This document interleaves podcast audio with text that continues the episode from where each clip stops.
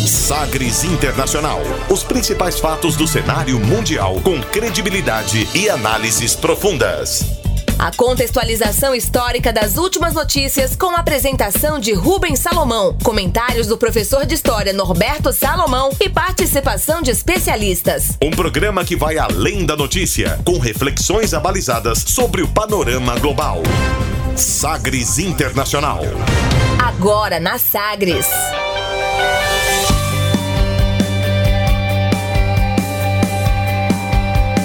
Olá, seja muito bem-vindo ao Sagres Internacional na sua 33ª edição. O Sagres Internacional chega comigo, Rubens Salomão, a partir de agora com você, ouvinte Sagres, os fatos precisos e análises credenciadas sobre os principais temas mundiais. E você confere nesta edição o tema do dia: Indústria 4.0, os impactos econômicos e sociais. A Alemanha, os tremores e os desafios internos e externos de Angela Merkel depois de 14 anos como chanceler. Justiça rejeita a segunda ação contra a suspensão do parlamento no Reino Unido. Entenda a onda de violência xenófoba na África do Sul que deixou mortos e gerou boicotes. Declarações contra Bachelet aumentam risco de boicote a Bolsonaro na ONU. E ainda a música mais tocada nas paradas do Iraque. Fique ligado, Sagres Internacional está no ar. Você conectado com o mundo. Mundo. O mundo conectado a você. Sagres Internacional. Como sempre, o programa conta com a produção e comentários do professor de História e Geopolítica, Norberto Salomão. Oi, professor, tudo bem? Tudo bem, Rubens? Como é que você está? Espero que esteja bem, né? Pessoal aí de casa também, todos aqueles que estão nos ouvindo, seja aí pela rádio, né? Aliás, né, Rubens, quais são as formas de acessar o nosso programa? A gente tá sempre na programação da Sagre 730M do seu rádio, domingo às 10 da manhã, quando não tem jogo do Goiás na Série A, domingo às 10 da manhã nosso horário, e sempre às 2 da tarde no sábado no sagresonline.com.br, já como podcast, a nossa edição tem essa hora marcada, sábado, 2 da tarde, no sagresonline.com.br, no nosso perfil também no SoundCloud. E na segunda-feira tem a reprise às três da tarde. É isso, professor. Pois é, muito bem. E, e aí, aquele abraço a todos, todos aqueles que nos acompanham, agradecer sempre a audiência. Estamos aí firmes e fortes para a nossa 33 edição, para falarmos de assuntos sempre relevantes do cenário internacional e também os que envolvem né, a questão nacional por vezes, né? A gente começa o programa de hoje, essa edição número 33, conferindo declarações de destaque. Agora, as frases bem ou mal ditas por aí. Sí, pero la cantidad. hated man in the world, that's the question. Abre aspas. Abre aspas para a chanceler da Alemanha, Angela Merkel, que encontra desafios internos, como o crescimento da direita na eleição regional da última semana, e desafios externos, como o Brexit e as questões nas guerras comerciais. Abre aspas nesta semana para Angela Merkel. Die Open Government Partnership ist bei vielen Bürgerinnen und Bürgern noch recht unbekannt. Aber sie hat ein ganz wichtiges Ziel. In einer Zeit, in der wir technologische Wandlungen erleben, insbesondere durch die Digitalisierung, in einer Zeit, in der die Welt immer enger zusammenwächst, in einer Zeit, in der wir vor großen Herausforderungen, zum Beispiel Korruption stehen, ist es ganz wichtig, dass Regierungen transparent handeln und dass Bürgerinnen und Bürger sich über möglichst viele Zusammenhänge informieren können. Abre aspas para Angela Merkel, chanceler da Alemanha, para traduzir, abre aspas, a parceria governo aberto ainda é um conceito desconhecido por muitos cidadãos, mas ele tem um objetivo muito importante. Em um tempo em que estamos experimentando mudanças tecnológicas, particularmente como resultado da expansão da tecnologia digital, e o mundo se torna mais interconectado, e no momento em que encaramos problemas como corrupção, é crucial que os governos tenham transparência e que os cidadãos possam encontrar soluções para tantas questões interrelacionadas. Fecha aspas. A chanceler da Alemanha, Angela Merkel, que apresentou novas ações aí para transparência no governo, esse programa é o Parceria Governo Aberto a transparência do governo na edição desta semana do que ela, o governo, chamam de vídeo podcast. Toda semana tem um da Angela Merkel, esse é um trecho do desta semana. Ela falou antes da viagem que empreende a China. Tá rolando agora essa é, conversa, essa série de conversas durante três dias lá na China. A gente, ao longo dos, das próximas edições, também vai detalhar as consequências disso. Mas é uma fala desta semana, tem a ver também com o nosso tema do dia, que é a indústria 4.0, inovações tecnológicas, como isso tem impacto. Nessa fala da Angela Merkel, tem impacto, inclusive, nas gestões públicas pelo mundo, né? A gente vai falar também sobre a questão política na Alemanha, mas sem destaque essa declaração é, é, da semana. Não só tem a ver, viu, Rubens e, e ouvintes, como também é, é a importância da questão uh, sobre, né, sobre essa, esse, esse, assunto. Foi na Alemanha que começou essa coisa do, do da indústria 4.0, então tem, tem a ver com tudo isso. Pois é, a partir dessa declaração de Angela Merkel, para analisar a situação atual do país, da Alemanha, a chanceler uh, e os aliados dela venceram as eleições do último domingo, dia 1 de setembro em duas regiões lá do país. Mas esse grupo de aliados a Merkel viu novamente a extrema-direita avançar de maneira exponencial. A legenda de Merkel é a União Democrática Cristã, a CDU na sigla em alemão.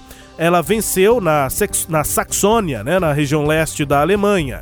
No entanto, o Alternativa para a Alemanha, AFD, conhecido por posições nacionalistas e contrárias à imigração, foi o segundo partido mais votado lá na região, assim como também na região de Brandemburgo.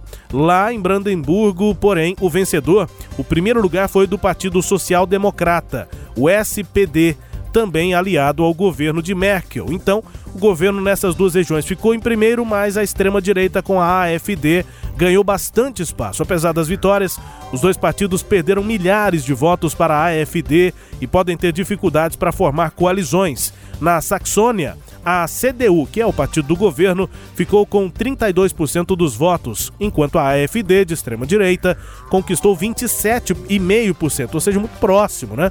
32 a 27, Isso. quase o triplo e, e, do e que o, o, AFD obteve nas eleições passadas. Antes, o AFD de direita tinha 10%, Isso. agora 27%.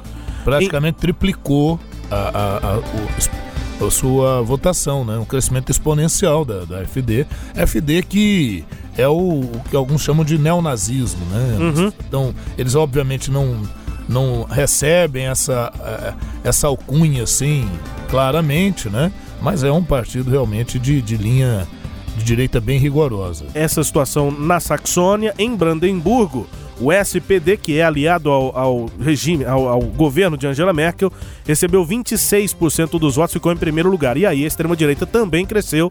Em Brandemburgo teve 23,5% dos votos, ou seja, de fato um crescimento bastante considerável da AfD. Diante desse cenário, a chanceler Angela Merkel articula alianças com os verdes para formar coalizões governáveis. Ela tem mandato até 2021 mas há quem questione também as condições dela de continuar no cargo. Houve pesquisa, inclusive, medindo isso, mas enfim, a situação política na Alemanha é essa depois das eleições regionais da última semana, professor. É isso, Rubens. É, é, não só na Alemanha, né, mas de, de, de uma forma geral na Europa, aqui no Brasil, né, também, na, na, na, América. O próprio governo Trump, né, com essa, essa linha mais conservadora, tem havido um crescimento, sim, do pensamento de direita, do pensamento anti-establishment, né, antissistema.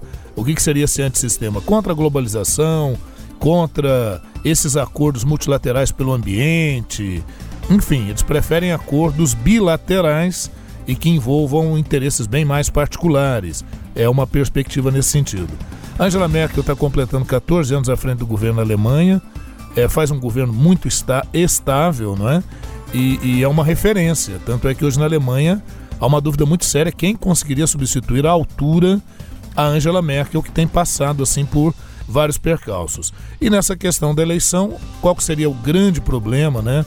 A, a, a, talvez o ponto mais crucial aí é colocar em risco o governo de coalizão. O governo alemão ele é um governo de coalizão, ele, é um ele não é um governo de maioria partidária. Então tem que ter o envolvimento do, do Partido Cristão, né, da, da Angela Merkel, do Partido Social Democrata, de, de alguns outros grupos menores que dão apoio ao governo, do, dos verdes, né, com quem ela busca sempre algum apoio, porque ela tem um discurso pró-meio ambiente e tal, então isso acaba auxiliando. E Angela Merkel, que é daquela região do, do, do leste, né, da, da Alemanha, que conhece bem as condições lá, é justamente na parte da antiga Alemanha Oriental, onde era a antiga Alemanha comunista, né, digamos assim, Alemanha ligada à União Soviética, que tem crescido os movimentos xenofóbicos, os movimentos nacionalistas mais radicais, e ali é a base de apoio da AfD, que é esse partido de extrema direita lá na Alemanha. É, registrou esse crescimento, mas apesar disso, né, pesquisas foram realizadas depois dessa votação, depois da Alemanha, e uh, a principal pesquisa, né, a pesquisa que foi feita pelo Instituto Wallen, uh, o FGW, né, a pedido da emissora pública ZDF, aponta que quase 3 quartos dos alemães querem que a chanceler fique no cargo até o final do mandato 2021. É, pouco mais aí de 70%, né? Pesquisa do Instituto Wallen. A pesquisa surge, é, surge dias depois do partido ter registrado essa, é, esse, essa redução no apoio na região leste do país. E apesar do susto na votação regional, a coalizão governista, que tem também aí o, o, a Bávara União Social Cristã, a CSU, e o Partido Social Democrata, né, como citamos aqui, o SPD, recebeu índices bastante satisfatórios de aprovação nessa pesquisa. De acordo com os números, o apoio aumentou de 50%, que eram medidos em agosto, para agora 62% dos alemães apoiando essa coalizão. Entre os entrevistados, 72% querem que a chamada Grande Coalizão seja mantida até o final do mandato. No sistema político alemão, como destacou aqui o professor, a permanência do chefe de governo no cargo é vinculada à maioria parlamentar, que é formada pelos partidos que compõem a coalizão governista, cuja estabilidade está sujeita a esse ambiente político e o ambiente está permeado por esse crescimento da direita. Agora, além da questão política, outros episódios recentes levantaram dúvidas sobre a saúde de Angela Merkel. Só em julho, só no mês de julho, a chanceler alemã foi vista tremendo três vezes em eventos distintos. E aqui é importante fazer uma observação: não é um tremelique qualquer, não. Ela, ela treme muito. É, é, de fato, para quem vê a imagem, dá para você buscar aí Angela Merkel shaking. Né? Se você buscar no YouTube shaking com o nome da Merkel, você vai ver as imagens, muitas vezes até de emissoras públicas. É, é, é de fato chega a ser preocupante, porque ela treme o corpo inteiro, das pernas até a, os braços, a, os ombros, enfim. É, é para quem olha, fala, parece que ela vai cair e não cai, fica fica de pé. É, em alguns eventos. Em julho, a chanceler foi vista tremendo três vezes em eventos distintos. Por último, ela teve tremores diante é, de um encontro em Berlim com o primeiro-ministro finlandês Arti Rini. De, antes ainda disso, ela foi vista tremendo durante uma cerimônia oficial também em Berlim com o presidente da Ucrânia, Volodymyr Zelensky. E naquela ocasião, o tremor foi atribuído a uma desidratação. Ela disse que durante o dia inteiro tinha bebido só três copos de água e aí por conta da desidratação ela teria tremido. Um outro episódio ocorreu horas antes de viajar para a cúpula do G20, antes ainda no início do mês de julho, e depois desse incidente a chanceler falou sobre os tremores, garantiu estar bem, aspas, não tenho nada particular para informar sobre os tremores, estou me sentindo bem e estou convencida que da mesma maneira que esta reação surgiu, também voltará a desapare desaparecer, fecha aspas, comentou Merkel sobre a segunda ocasião em que os tremores ocorreram, ou seja, ela admitiu que de fato esses comentários existem sobre a saúde dela e ela disse que do mesmo jeito que eles surgiram, eles vão desaparecer porque a saúde dela tá bem e tal, mas ninguém no governo, nem ela, nem ninguém do governo diz qual é o problema. Ou, é. se é, ou, ou, nem negam que exista um problema. Isso. esse é o problema. Da nem des... vão dizer, nem vão negar. É, aquela história Eles de que. blindam, né? A saúde do governante é, é, é, questão de segurança nacional, né? Não só uma questão de segurança nacional, mas também uma questão econômica, porque isso pode afetar. É, a, a, a, pode oscilar a bolsa de valores. Confiança do mercado. Confiança né? do mercado, enfim. Agora, a, Angela Merkel está com 65 anos, aparentemente está com uma saúde estável. Esses tremores podem ser atribuídos a N coisas, né? E, e, e, mas por enquanto o quadro parece bastante estável e ela deve terminar em 2021. Né? Então essa questão da saúde fica mais pela curiosidade realmente do, do tema e de como é que a saúde dos governantes acabam sendo termômetro para esta ou aquela é, condição ou econômica ou política, né? enfim. Mas de resto, é, é, é realmente é, é observar como ela tem conduzido nesses 14 anos um governo bastante estável. É, como é que a Alemanha tem sido o carro-chefe realmente da União Europeia. Então, hoje, talvez o grande embate com a Alemanha seja essa questão daqueles que são contrários à permanência da União Europeia ou de modelos similares a estes. Né? Pois é, a Alemanha e especificamente a situação envolvendo Angela Merkel, aqui no nosso quadro Abre aspas, agora o nosso tema do dia. Navegando pelos mares da informação. Sagres Internacional.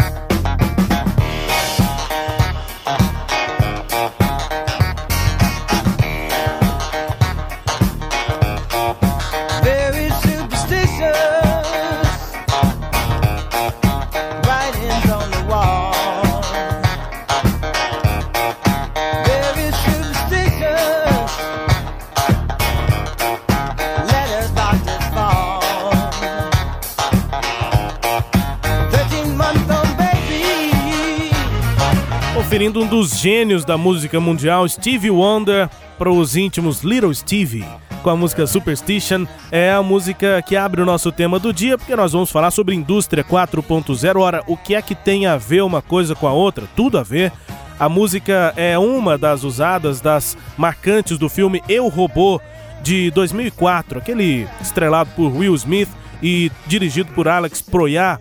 E é um filme que marca também, ainda no início do milênio, né, do, do século, 2004 o filme, mas já essa relação é, da realidade com essa essa nova tecnologia sim, que muda a vida da gente e a gente vê lá ficção científica cada vez mais em 2019 uh, eh, o que estava no filme está chegando muito Exatamente. perto da nossa vida. Então o nosso tema do dia é indústria 4.0 nós vamos aqui ao longo dessa conversa sim. citando filmes e ouvindo músicas de é, películas de filmes que, que tem a ver com ah, essa questão da ficção científica, indústria 4.0, essa questão, a, a ficção tá muito perto da gente. E a música tem também a ver, porque a letra fala sobre aquelas coisas que a gente não consegue ver, né? Aquilo que você, se você acredita, quando você acredita em coisas que você não entende, aí você sofre.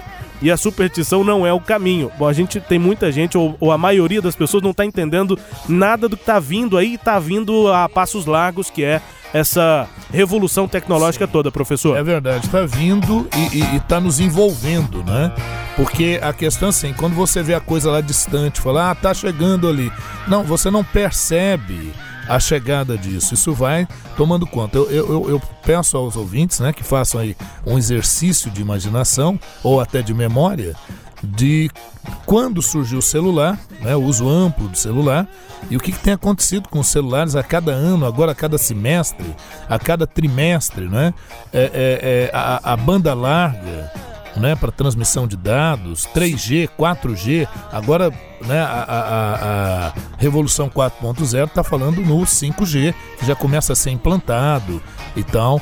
É, é, e é sobre isso que a gente quer falar um pouquinho, quer dizer, o mundo está tomando uma direção do ponto de vista tecnológico que vai influenciar profundamente e já está influenciando as nossas vidas. Agora, aí a questão é: quais os dilemas desse processo?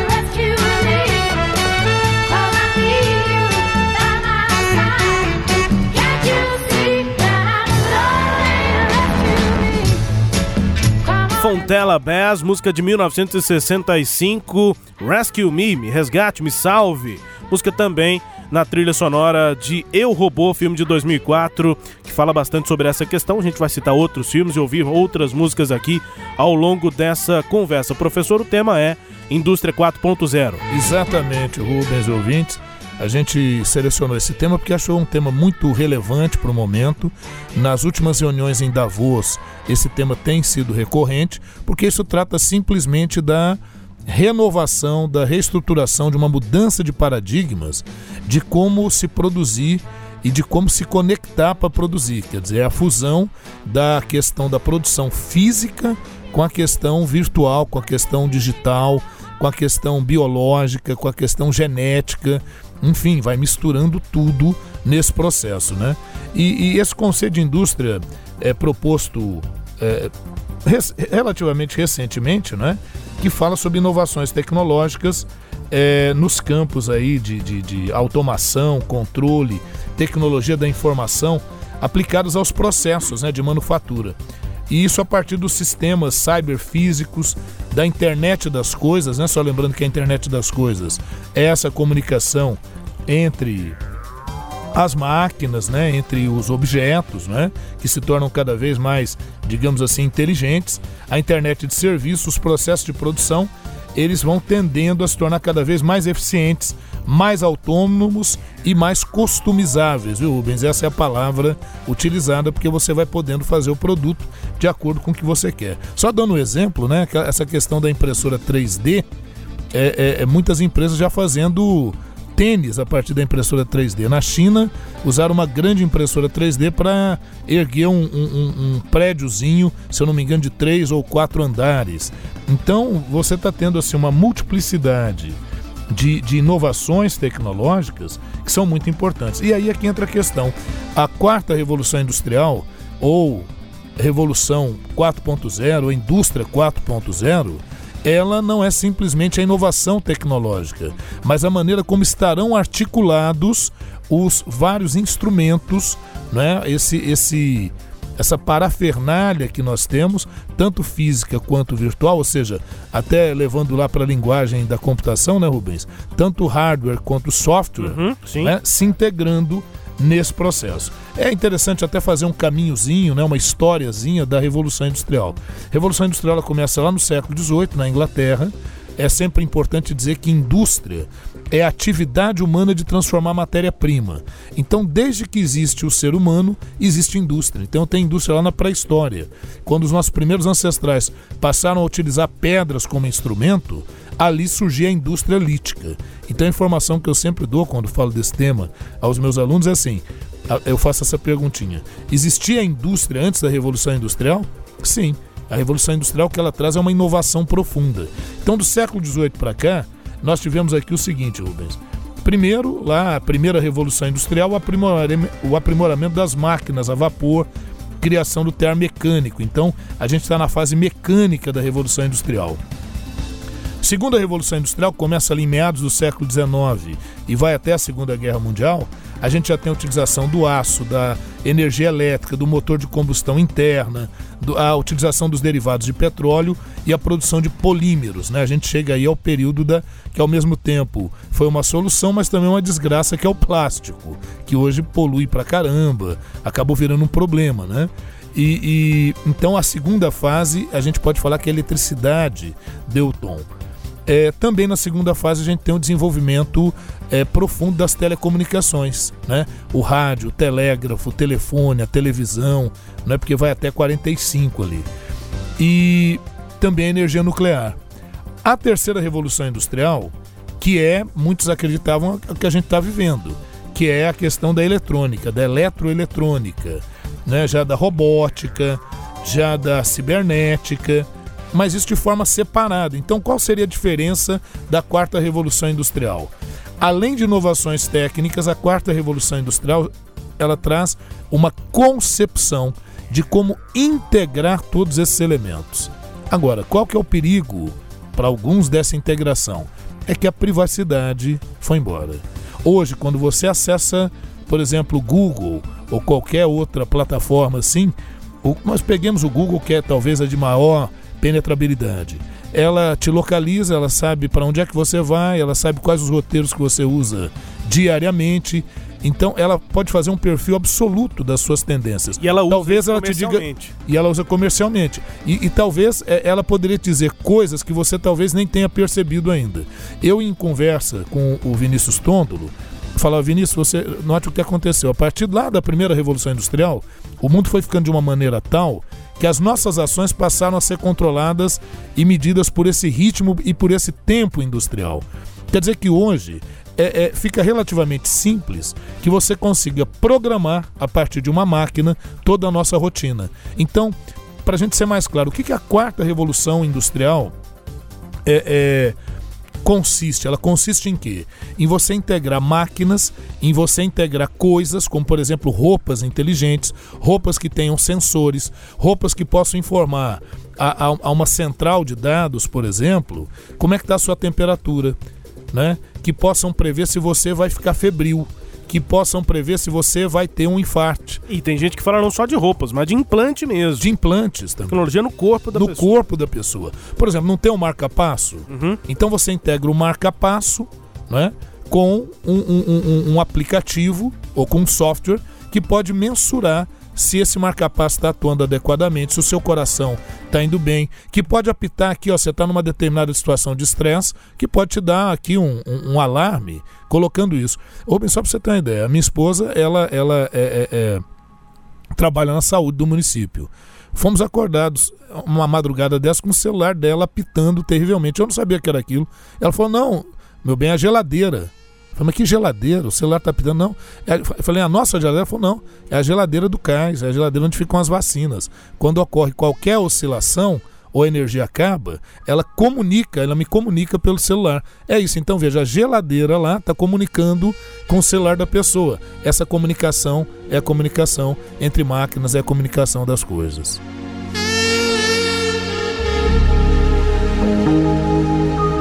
Falando de esposa, essa música casa melhor ainda, né? Oh.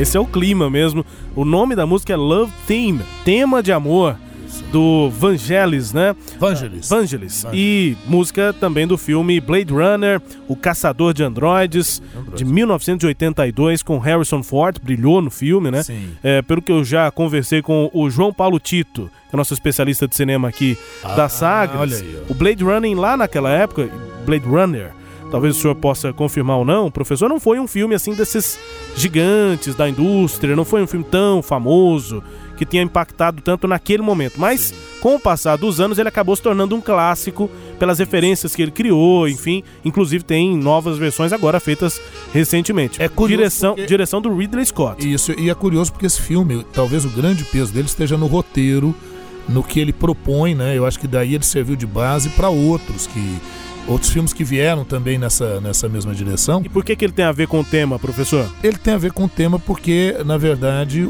o personagem ele vai procurar um, um- é um período em que a- a- você já tem androides, você já passou do estágio do simples robô. Você tem androides, você tem indivíduos que você está encontrando, conversando, você acha que é uma pessoa, um, um humano, e ele não é um humano, ele é um, um robô com uma aparência absolutamente humana. Tanto é que o filme deixa até assim sempre no final essa ideia de que talvez se o protagonista ele não seria também um androide, porque ele está caçando androides que cometem crimes e tal, né? E começa a se questionar se ele também não seria um androide. E por que, que é pertinente com relação ao tema? É isso, é, é- é como é que a gente vai. É- é, a- o que essa revolução 4.0 significa é não só a integração dessas questões, mas como você disse há pouco, né, Rubens? Um implante de órgãos. E eu dei o exemplo aí também da, da que falava agora há pouco, né, da minha casa, do que aconteceu lá, porque para dizer que a, a revolução 4.0 ela não vai acontecer, ela já está em andamento. Ela está acontecendo. E o grande dilema, como eu falava, é como é que as pessoas vão se adaptar a isso. Isso é o que tem acontecido, por exemplo, nas conferências de Davos, né, no fórum de Davos, falando sobre isso. E tudo começou, a gente dizia, na Alemanha. Né? É, é, é, o termo 4.0, Indústria 4.0, se originou a partir de um projeto de estratégia lá do governo alemão, voltado para a tecnologia, envolvendo a Bosch, né, empresa Bosch, e, e a Acatec, que é a Academia de Tecnologia lá na Alemanha, isso em 2012. Já em abril de 2013 foi publicado numa feira um trabalho sobre o desenvolvimento 4.0, que é nada mais que o quê? Que é a integração de máquinas, que é a integração de tecnologias.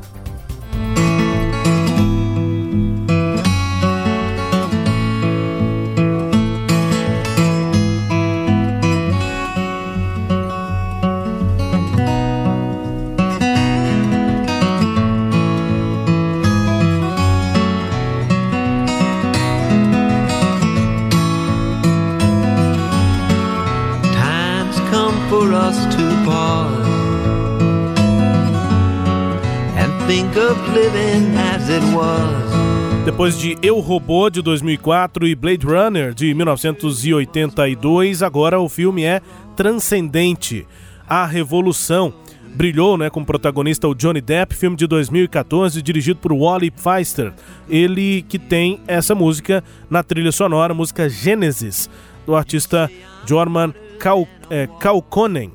E a música representa também um pouco do filme, né, transcendente, que é não só quando a tecnologia passa a integrar mais a vida da pessoa, mas quando a pessoa passa a ser praticamente uma tecnologia. No Transcendente, um empresário ele entra, é, é, ele, ele morre, né? E passa a, a ser uma. Sim, ele tinha esse projeto de integração, é, inclusive com plantas, com, com, com, com tudo. Ele tinha esse projeto para criar uma inteligência artificial que pudesse controlar tudo. Essa é a ideia da Revolução 4.0.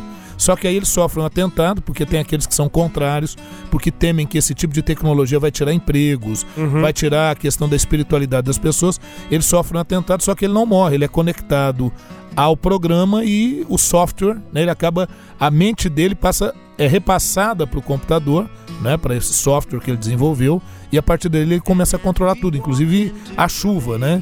A chuva, as plantas, enfim. Que é uma, uma ideia presente em filmes recentes e em séries também, a Netflix tem algumas séries em, que fala disso. É o John Depp que tá Johnny Depp, é. Transcendência o... a Revolução. Isso, e tem outras séries, outros, outras obras que estão falando agora sobre isso. A Black Mirror tratou sobre isso, é uma série da Netflix, entre outras também, essa possibilidade de você meio que baixar a sua consciência e você abandonar o corpo físico. E aí você deixa esse corpo físico e passa a continuar existindo de forma eterna nos ambientes virtuais. É... Olha, isso que você está falando é uma coisa muito, muito forte. Ainda mais hoje, você podendo gravar é, é, é, conversas que vêm pelo WhatsApp, tal perfil da pessoa uhum. nas redes sociais. É, você, é, muitos estão dizendo de você poder captar essas informações e aí talvez quando um ente querido seu falecer, é, esse software ele poderia fazer o quê? É, é, a partir de, do, do, dos algoritmos, ver o que, que aquela pessoa falaria para você.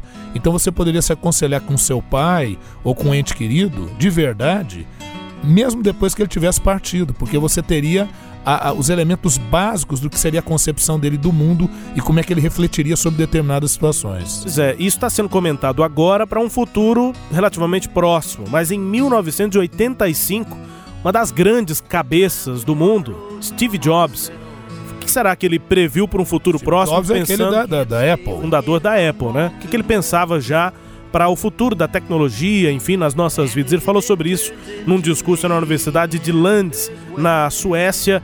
Ano era 1985. Vamos ouvir o que, que disse o Steve Jobs, daqui a pouco eu traduzo. And it's free intellectual energy. It's crude, very crude, but it's getting more refined year after year after year. And in our lifetimes, it should get very refined.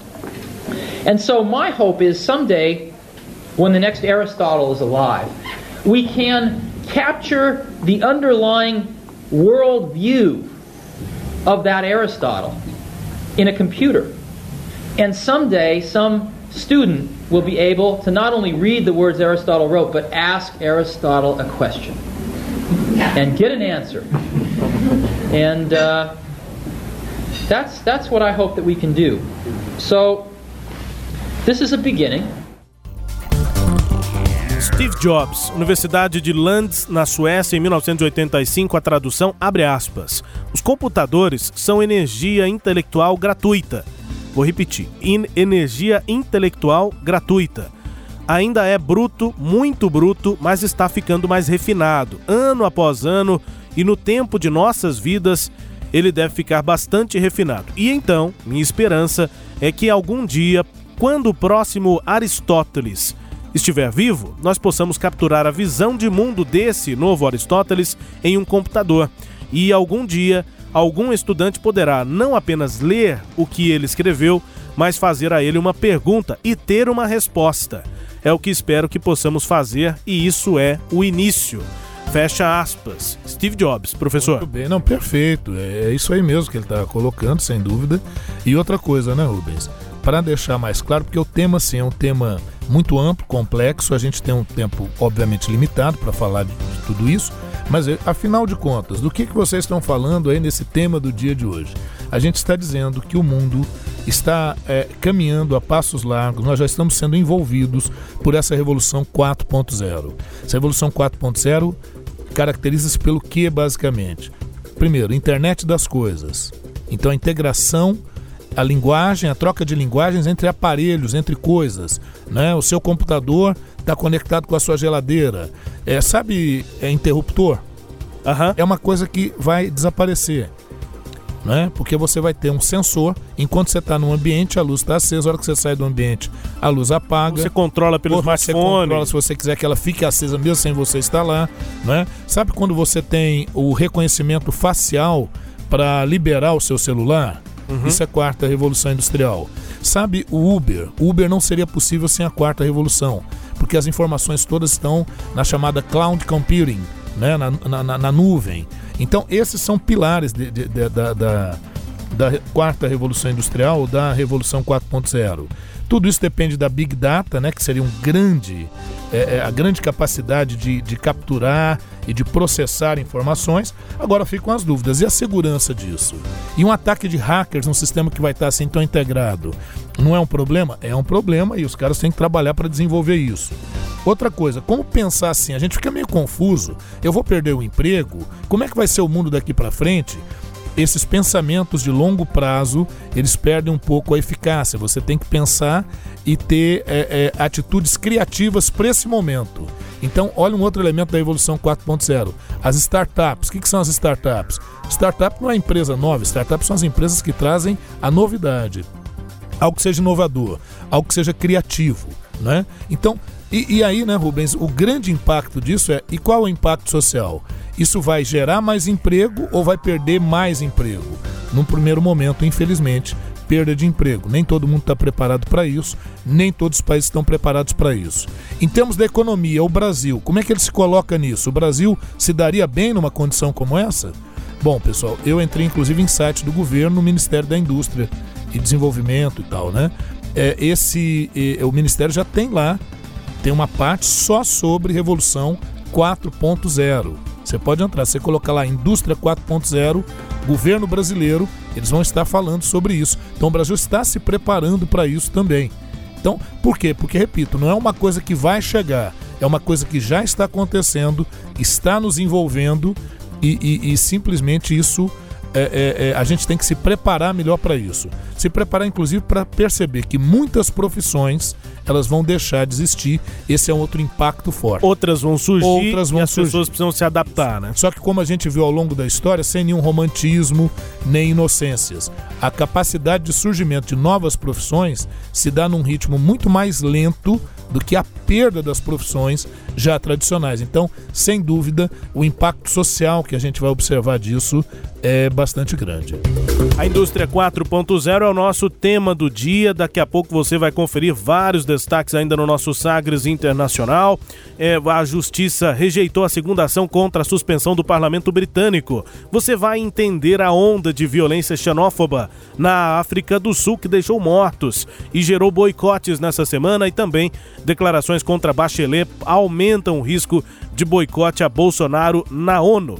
Para a gente encerrar esse bloco e esse tema do dia, a gente ouve a música agora do filme Lucy, aquele filme de 2014 que teve como protagonista a Scarlett Johansson, dirigido pelo Luke Besson, também fala sobre isso, sobre um futuro, isso. inclusive sobre aí, drogas no futuro. Aí no enfim, caso né? da Lucy, aí envolve a questão biocibernética. Uhum biocibernética, quer dizer, você envolveu o, o elemento orgânico com o elemento de automação. Isso também tem pesquisas muito importantes nesse, nessa direção. O tema do dia de hoje te lembrou de algum outro filme que a gente não citou aqui? Tem vários outros. Vários tem outros. aqueles apocalípticos, tipo Matrix, É tipo. porque aí é a revolta das máquinas. é, tem Matrix, Exterminador do Futuro. Exterminador do Futuro, né? Então, Te lembrou algum filme aí, ouvinte? Converse com a gente aqui no WhatsApp Rubens. 984001757. Comente também no nosso, na nossa matéria, no nosso artigo no sagresonline.com.br. agora eu preciso tomar muito cuidado com isso tudo que a gente tá falando, porque de repente a pessoa fala, ah, então vocês estão dizendo que vai acontecer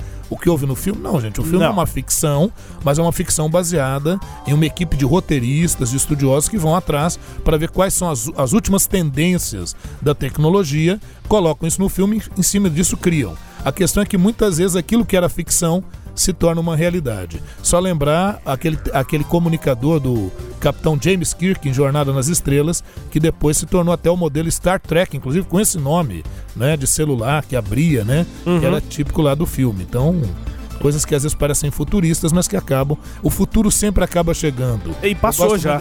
Inclusive o celular passa. inspirado em Star Trek já é passado e Exatamente. já passou. É verdade. A música do filme Lucy com a Scarlett Johansson é Sling the Decks da banda da- do grupo The Crystal Method. A gente ouve essa música para sair deste tema do dia. Daqui a pouco voltamos com mais do Sagres Internacional número 33. Voltamos já.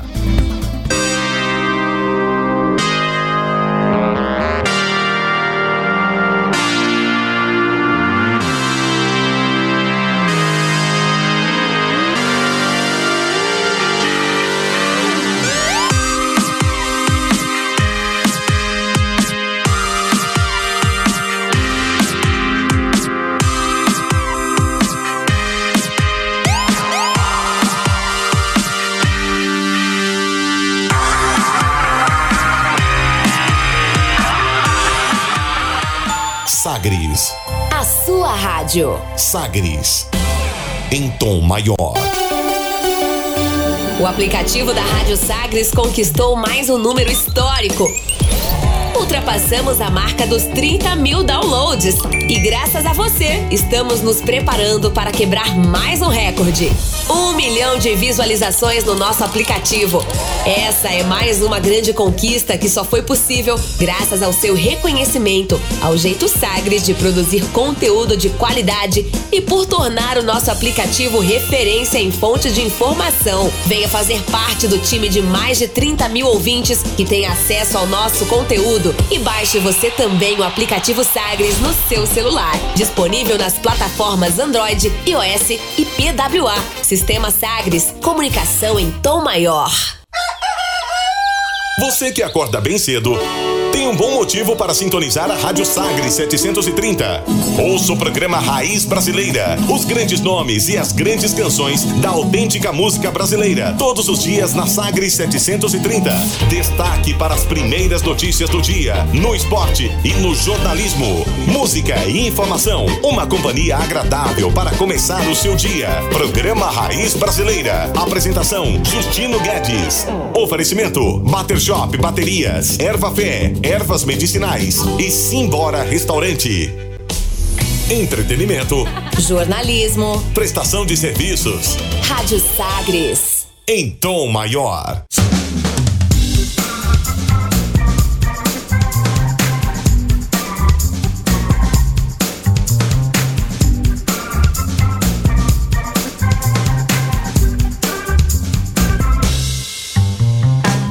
Estamos de volta com Sagres Internacional na edição 33. Na minha apresentação, Rubens Salomão, os comentários do professor Norberto Salomão e a partir de agora, para girar as informações pelo mundo.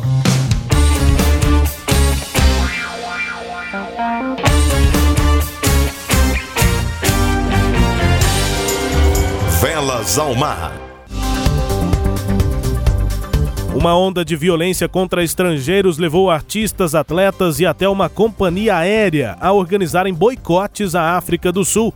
Ao menos 10 pessoas morreram nos ataques desta última semana, segundo informou o presidente sul-africano Cyril Ramaphosa. Desde domingo passado, grupos com bastões e pedras incendiaram ou saquearam lojas e estabelecimentos de estrangeiros em cidades como Joanesburgo, a maior do país. Os criminosos também invadiram casas de imigrantes. Centenas deles precisaram buscar abrigos em igrejas e também em delegacias, ou seja, sul-africanos atacando estrangeiros no país. Pelo menos 189 pessoas foram presas.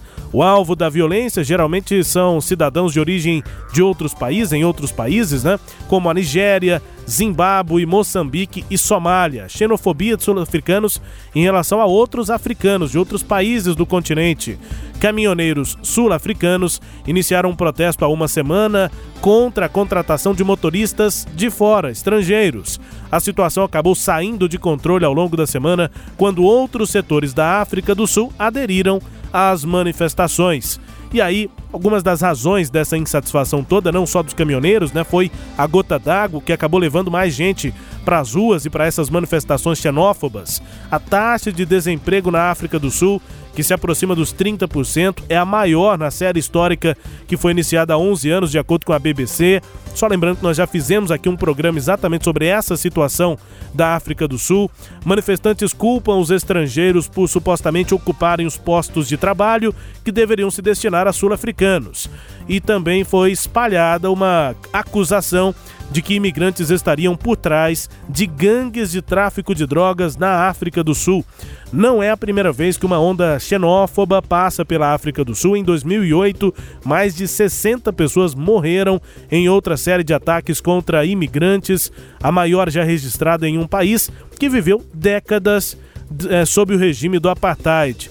O presidente Ramaphosa, em pronunciamento transmitido pela televisão, condenou os ataques. Antes de fazer esse pronunciamento, ele falou diretamente para manifestantes que ficavam acompanhando a agenda do presidente para cobrar soluções, cobrar respostas. E o presidente respondeu. Confira. I know that you're saying enough is enough.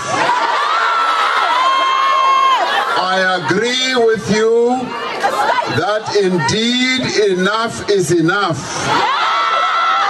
I will be addressing the nation on the measures that we are now going to embark upon.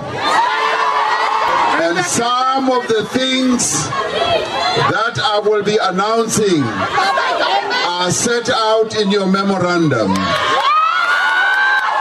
We will be responding but it is important that we continue as a nation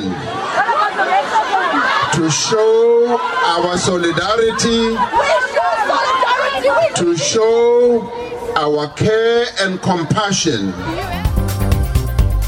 Mas é muito melhor ouvir essa fala do presidente junto aos manifestantes porque eu poderia ter pegado aqui a fala dele no pronunciamento, em cadeia de TV na, sua, na África do Sul. Sim. Seria ele no estúdio, com uma, um microfoninho bem tranquilo, sem nenhum som. E esse áudio que nós ouvimos dá para entender a insatisfação dos sul-africanos, né? Sem, uh, sem, mesmo ainda sem a tradução, mas dá para ver que a cada uh, argumento, cada frase que ele falava, as pessoas estavam ali ávidas por respostas sobre isso, sobre aquilo e tal, e, e argumentavam com ele. Foi um negócio interessante de se, de se ouvir aqui, né? No caso do nosso programa. Vamos traduzir então. Abre aspas. Eu sei que vocês estão dizendo chega é chega. E eu concordo com vocês. Chega. Eu vou falar para toda a nação sobre as medidas que nós vamos agora tomar. E algumas das coisas que nós vamos anunciar estão citadas no memorando que vocês me enviaram. Mas é importante que nós continuemos como uma nação, como uma família para mostrar nossa solidariedade, para mostrar nosso cuidado e compaixão. Fecha aspas. No pronunciamento de TV, horas depois, nessa mesma semana, o presidente afirmou que famílias inteiras ficaram traumatizadas, que viram vidas foram destruídas e que, abre aspas, não há desculpas para a xenofobia.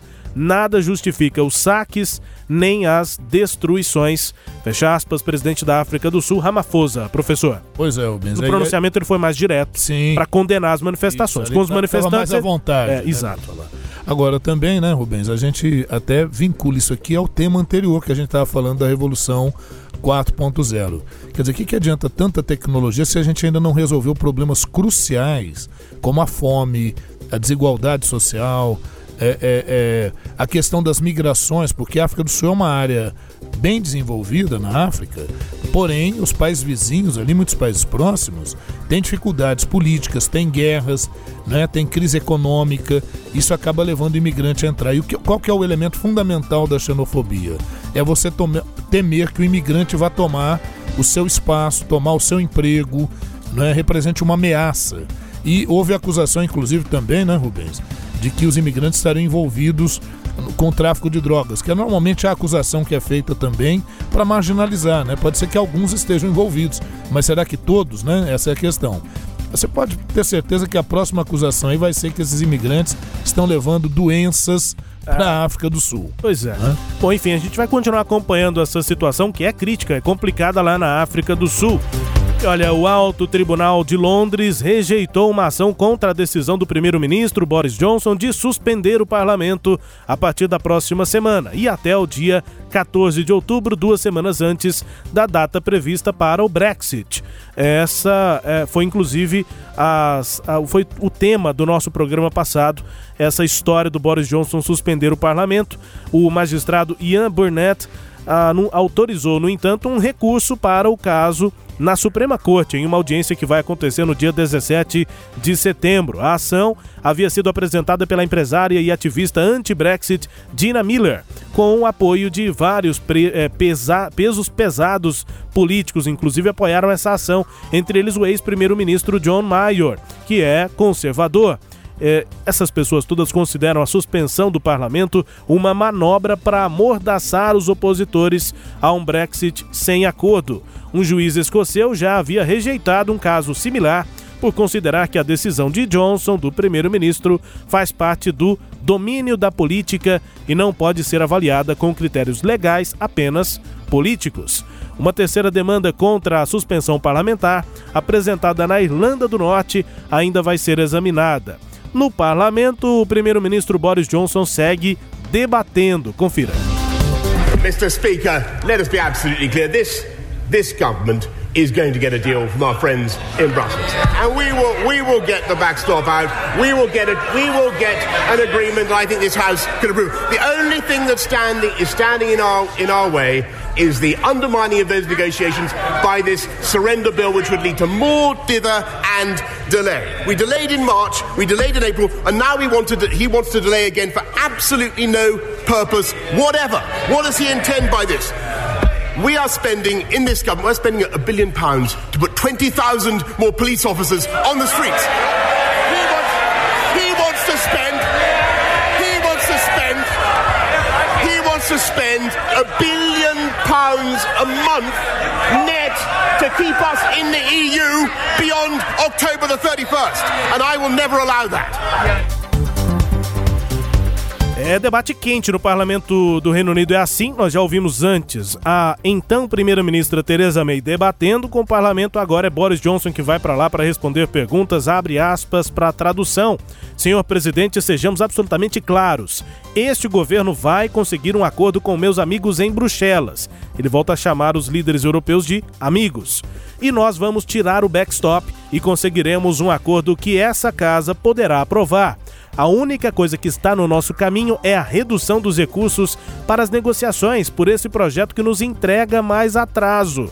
Nós adiamos em março, adiamos em abril e ele, aí ele faz referência a um opositor lá na casa, e ele quer adiar agora de novo, sem nenhum objetivo. O que ele quer com isso? Nós estamos gastando um bilhão de libras para colocar mais 20 mil policiais nas ruas. Ele quer gastar um bilhão de libras por mês para nos manter na União Europeia depois de 31 de outubro. Eu nunca vou permitir isso. Fecha aspas para Boris Johnson, primeiro-ministro do Reino Unido, professor. Pois é, mas para não permitir isso tem que fazer um acordo, né? E, e, e, o interessante é que ele fala que vai conseguir um acordo com os amigos lá de Bruxelas, mas na prática a gente sabe que a perspectiva dele é um Brexit sem acordo. O fato dele e, chamar de amigos já é um indício. É complicado. E, fica muito mais complicado quando ele fala: vou conseguir um acordo sem o backstop. Lembrar que o backstop é aquela possibilidade de sair da União Europeia, mas manter a livre fronteira ali entre a República da Irlanda, que é um país independente, e a Irlanda do Norte, que é um dos estados que formam a União, a, o Reino Unido. Sagres Internacional também com as notícias do Brasil. O Ernesto nos convidou. Brasil Internacional. Embora o presidente Jair Bolsonaro tenha exagerado na resposta à declaração da alta comissária da ONU para os Direitos Humanos, Michelle Bachelet, de que o espaço democrático está encolhendo no Brasil, o governo não vai recuar, segundo fontes do Palácio do Planalto. Nos meios diplomáticos, o clima de confronto gerou apreensão sobre um possível mal-estar no discurso de abertura da Assembleia Geral das Nações Unidas. O presidente vai fazer esse discurso no próximo dia 24 em Nova York a reação agressiva de Bolsonaro contra a ex-presidente chilena Michelle Bachelet, lembrando a morte do pai dela, torturado, morto na ditadura de Augusto Pinochet, provocou constrangimento durante a primeira visita do a, a, é, primeira visita aqui ao Brasil do ministro das Relações Exteriores do Chile, Teodoro Ribeira. A senhora Michelle Bachelet a única coisa que tem em comum com ela é minha esposa, que tem o mesmo nome. Fora isso, fora isso, meus pesos a Michelle Bachelet. Elas perderam a briga na agenda ambiental, igual o Macron quis fazer com a nossa soberania aqui. Ela agora vai na, na agenda de direitos humanos. Está acusando que eu não estou punindo policiais, está matando muita gente no Brasil. Essa, essa é a acusação dela. Ela está defendendo direitos humanos de vagabundos. E ela diz mais ainda, ela critica, dizendo que o, o Brasil está perdendo seu espaço democrático. Senhora Michele Bachelet, se não fosse né, o pessoal do Pinochet derrotar a esquerda em 73, entre ele e seu pai, hoje o Chile seria uma Cuba. Eu acho que não preciso falar mais nada para ela. Parece que quando tem gente que não tem o que fazer, como a senhora Michele Bachelet, vai lá para a cadeira de direitos humanos da ONU. Passa bem, dona Michele. Jair Bolsonaro aí nessa fala que rendeu muita polêmica, ainda que pessoas próximas ao Palácio do Planalto tenham avaliado que Bolsonaro perdeu o tom por Bachelet ser mulher, núcleo da família tão defendida pelo próprio presidente, né? ele ataca uma mulher, mas apesar disso a saída diplomática foi colocar panos quentes diante da revelante, da relevante, perdão, relevante parceria comercial entre Brasil e Chile, né? Tem coisas, tem prioridades, digamos assim, nessa relação. Depois do encontro com o presidente do Senado, Davi Alcolumbre, aqui do DEM do Amapá, é, em Brasília, o ministro chileno Teodoro Ribeira, ministro de Relações Exteriores do Chile, afirmou que a relação entre os dois países, Brasil e Chile, transcende pessoas e governos. Ele desconversou, preferiu não entrar no mérito. Aí ele foi diplomático. É, do que falou o Bolsonaro. O, o, o, Rubens, o governo Bolsonaro tem tomado algumas medidas internas importantes, a economia apresentou aí um resultado, pelo menos a princípio interessante, temos, ver, temos que ver se isso prossegue, não é? mas continua é, é, é, esse tipo de declaração que é beligerante, que não contribui, que não colabora. Ele quer fazer reflexão histórica da história do Chile. Não cabe isso. Quer dizer, é, é, agora, não adianta, sabe o que acontece? A gente vai ficar comentando isso aqui. Se o Bolsonaro ficar 20 anos no poder, nós vamos comentar isso. É o estilo Bolsonaro de ser, né? Ame-o ou odeie. Mas é, é isso. isso. É, é isso. Então não, não vai ter jeito. Ele não, ele não tem esse, esse filtro, nem essa polidez para poder lidar com essas condições. A gente vai chegando ao fim aqui do nosso Sagres Internacional. Já, já, já acabou. Hoje o nosso tema do dia, Indústria 4.0. Se você não acompanhou a íntegra aqui do programa, nós estamos no sagresonline.com.br e chegando ao fim do programa, para conferir uma música bem tocada pelo mundo, hoje nós vamos para o Iraque. Direto para a música, daqui a pouco eu explico.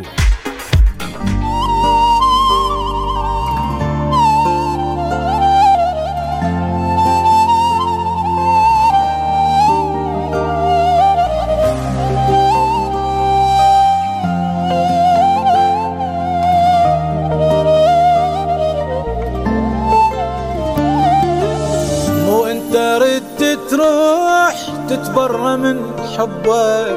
كيفك ترى الموضوع يا عمري راجع لك. ثاري خلاف وجوه هم تشبه القبلك. لو ناوى الفرقة الله يسهل لك. لو ناوى الفرقة الله يسهل عادي من اشتاق لك فترة وحبك النسي يمكن اتعب كم شهر لكن ما راح انتهي اي من اشتاق لك فترة وحبك النسي يمكن اتعب كم شهر ما راح انتهي مشتاق ما اقول لك ولا اصدق É a música número 1 um, lá no Iraque, também tá bem tocado em outros países ali da região, na Arábia Saudita também conferi, tá em primeiro lugar. Canta Ali Saber, a música se chama Allah Ezahilak, que é Deus está consumindo. A letra é do Rami Al-Boudi e a composição é do próprio Ali Saber. Você respondeu e renegou seu amor. Você sabe do que eu estou falando, as diferenças são divergentes. Eles são como tribos e Deus consome. Normal, com o tempo vou esquecer o seu amor. Estou cansado depois de quantos meses pensando, eu queria te mostrar, te conhecer, mas estou cansado de você. Me parece que o Ali Saber se apaixonou. Aí me parece que a mulher é de um outro grupo, de um grupo que ele chama até de tribal. Isso. Não, não concorda, acho que deve ter alguma diferença religiosa. Sim, sim. E aí, bom, então eu vou ter que esquecer o seu amor e, e vida que segue. Mas tá lamentando, tá dizendo que Deus está consumindo. Isso seria uma sofrência gospel? É uma sofrência árabe. Árabe. Professor, vamos embora. Nosso tempo acabou. né? Até a edição 34. Tchau, tchau. É isso aí, até a edição 34. Um abraço a todos, valeu.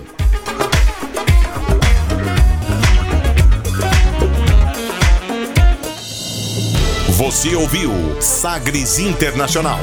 Os principais fatos do cenário mundial com credibilidade e análises profundas.